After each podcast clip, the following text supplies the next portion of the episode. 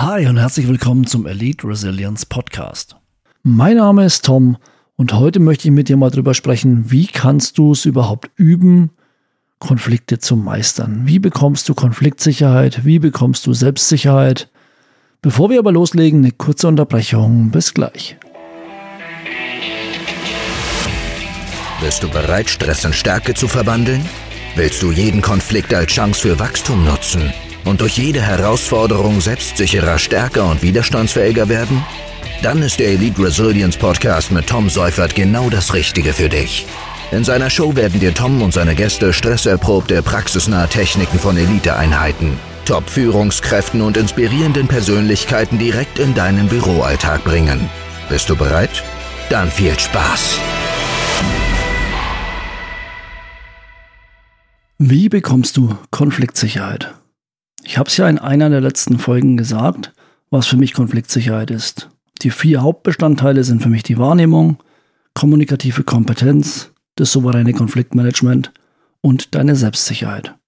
Jetzt ist es super, wenn du dir diesen Podcast hier anhörst und sagst, okay, der Tom hat mir Tipps gegeben und dann gehst du mit diesen Tipps hin ins nächste Konfliktgespräch und wendest die Sachen an. Was passiert? Nichts. Wenn du davor Konflikt unsicher warst, dann wirst du jetzt auch weiterhin unsicher bleiben. Warum? Weil dir einfach die Übung fehlt.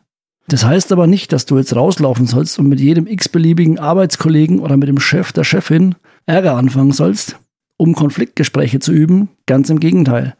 Du solltest diese Konfliktgespräche bzw. alle vier Facetten der Konfliktsicherheit in geschützten Räumen üben. Geschützter Raum heißt, du kannst die Wahrnehmung im Alltag beispielsweise üben.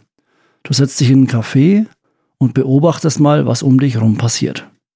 Schau dir mal Pärchen an, schau dir Menschen an, die miteinander sprechen und schau mal, was für dich so, was du beobachten kannst. Wenn du willst, kannst du auch schon mal anfangen zu interpretieren. Haben die gerade einen Streit? Was ist vielleicht das Thema? Siehst du irgendwelche körpersprachlichen Merkmale bei den Personen?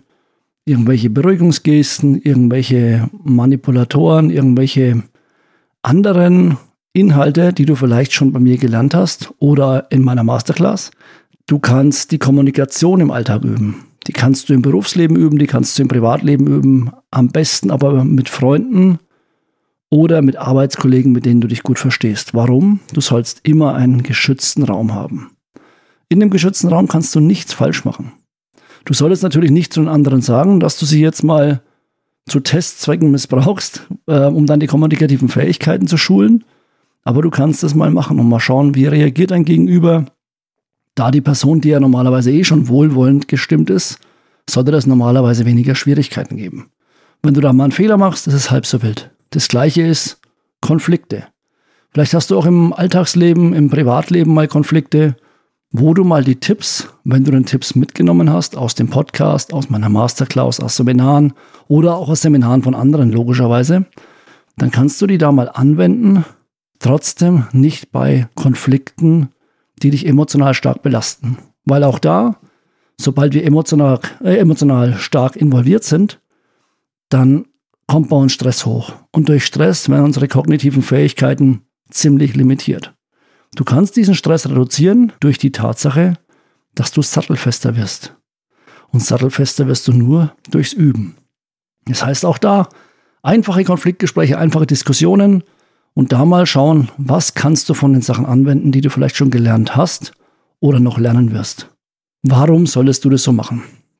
Eigentlich super leicht. Wenn ein Pilot das Fliegen lernt, dann lernt er nicht nur, wie steuere ich ein Flugzeug, sondern lernt vor allem, was mache ich, wenn das Flugzeug abstürzen sollte. Es gibt zig Möglichkeiten, wie ein Flugzeug abstürzen kann. Der lernt bei er oder sie, lernt darauf zu reagieren. Und das immer, also in der Simulation immer ohne am Ende abzustürzen. Weil das ja jedes Mal ein negatives Erlebnis wäre. Also nicht bei einem Computerspiel, wo irgendwann Game Over steht und er hätte im Realfall 300 Passagiere getötet, sondern das Simulationsprogramm beendet immer früher. Das heißt, der Pilot übt ja auch nicht, wie er auf Abstürze reagiert, indem er das erste Mal bei einem Live-Flug einen Absturz hat und dann mal hofft, dass die 100, 200, 300 Passagiere überleben. Weil das würde sein Gehirn nicht auf die Reihe bekommen. Durch den Hochstress, wie gesagt, ist die Leistungsfähigkeit eingeschränkt. Und diesen Stress möchte man durch diese Simulationen abbauen. Man möchte eine gewisse Resilienz aufbauen und eine mentale Stärke. Und das Gleiche ist bei dir mit verbalen Konflikten. Es ist für dich kein Stress, wenn du kommunizierst, gehe ich davon aus. Also sprechen wirst du im Alltag regelmäßig. Wahrnehmung ist für dich normalerweise kein Stress. Selbstsicherheit, je nachdem, wie du schon aufgestellt bist oder wie du an dir arbeitest, aber auch da kann nichts nach hinten losgehen grundsätzlich. Außer du spielst, also du hast ein übersteigertes Selbstsicherheit, übersteigertes Selbstbewusstsein und strahlst das nach außen aus. Das kann dir vielleicht um die Ohren fliegen. Was dir aber auf jeden Fall um die Ohren fliegen kann, ist eben wieder das Thema Konflikte. Und deswegen ist da Übung wichtig. Übung in allen Facetten, Wiederholungszahlen schaffen, Automatismen schaffen, Resilienz bekommen und mentale Stärke aufbauen. Und das ist, wie ich es das letzte Mal schon benannt habe, für die Konfliktsicherheit super wichtig. Du brauchst einfach die Anwendung, du brauchst diese Simulation, diese Übungsformen und kannst nicht von jetzt auf gleich von 0 auf 180 starten. Das macht keinen Sinn, das würde man in keinem Bereich des Lebens machen. Ob beim Autofahren, ob such dir irgendwas aus. Es gibt keinen, keine Situation, Fahrradfahren als kleines Kind. Auch nicht einfach mal draufgesetzt, ohne Stützräder, fahr mal los. Selbst das wurde erstmal mit Stützrädern in einem geschützten Raum gemacht. Die Eltern führen noch, die Eltern laufen nebenher und irgendwann mal lassen sie das Kind los, ohne es dem Kind zu sagen, weil sie sich sicher sind, das Kind kann es schon. Also im Optimalfall zumindest. Und deswegen seht es hier bitte genauso. Üb die Sachen im Alltag, üb die Sachen mit wohlwollenden Kollegen, mit Freunden, Freundinnen, mit einem Partner, einer Partnerin und geht es immer wieder durch, dass du dann Automatismus hast und dass du da wirklich entspannt in Konflikte reingehen kannst, falls du überhaupt noch jemand bist, der Konflikte anziehen könnte. Wenn du die Konfliktsicherheit hast, habe ich ja auch in einer der Podcast-Folgen gesagt, dann bist du eh schon unattraktiv für Leute, die Streit suchen. Aber sollte es dann passieren, je mehr du es geübt hast, desto selbstsicherer wirst du. Das ist wie gesagt wie bei allem auch im Kampfsport, je mehr Wiederholungszahlen du schaffst, da heißt es zum Beispiel 1000 und mehr Wiederholungszahlen, dann hast du was automatisiert. Du musst jetzt keine 1000 Konfliktgespräche führen, aber du solltest schon einige leichte Konfliktgespräche geführt haben oder auch wenn du Konfliktgespräche hattest, um das auch gleich mit aufzugreifen, wenn du mal Konfliktgespräche hattest und die Konfliktgespräche sind nicht so gut gelaufen, dann kannst du auch für dich analysieren im Nachhinein, okay, warum ist es nicht gut gelaufen, was hätte ich besser machen können und in die nächste Situation gehst du neu rein. Veränderst die Sachen, passt dich an, nur so lernst du. Es gibt keine Fehler in dem Fall, es gibt nur Lernen, Fortschritt und Feedback. Feedback, das dich auf jeden Fall weiterbringen wird.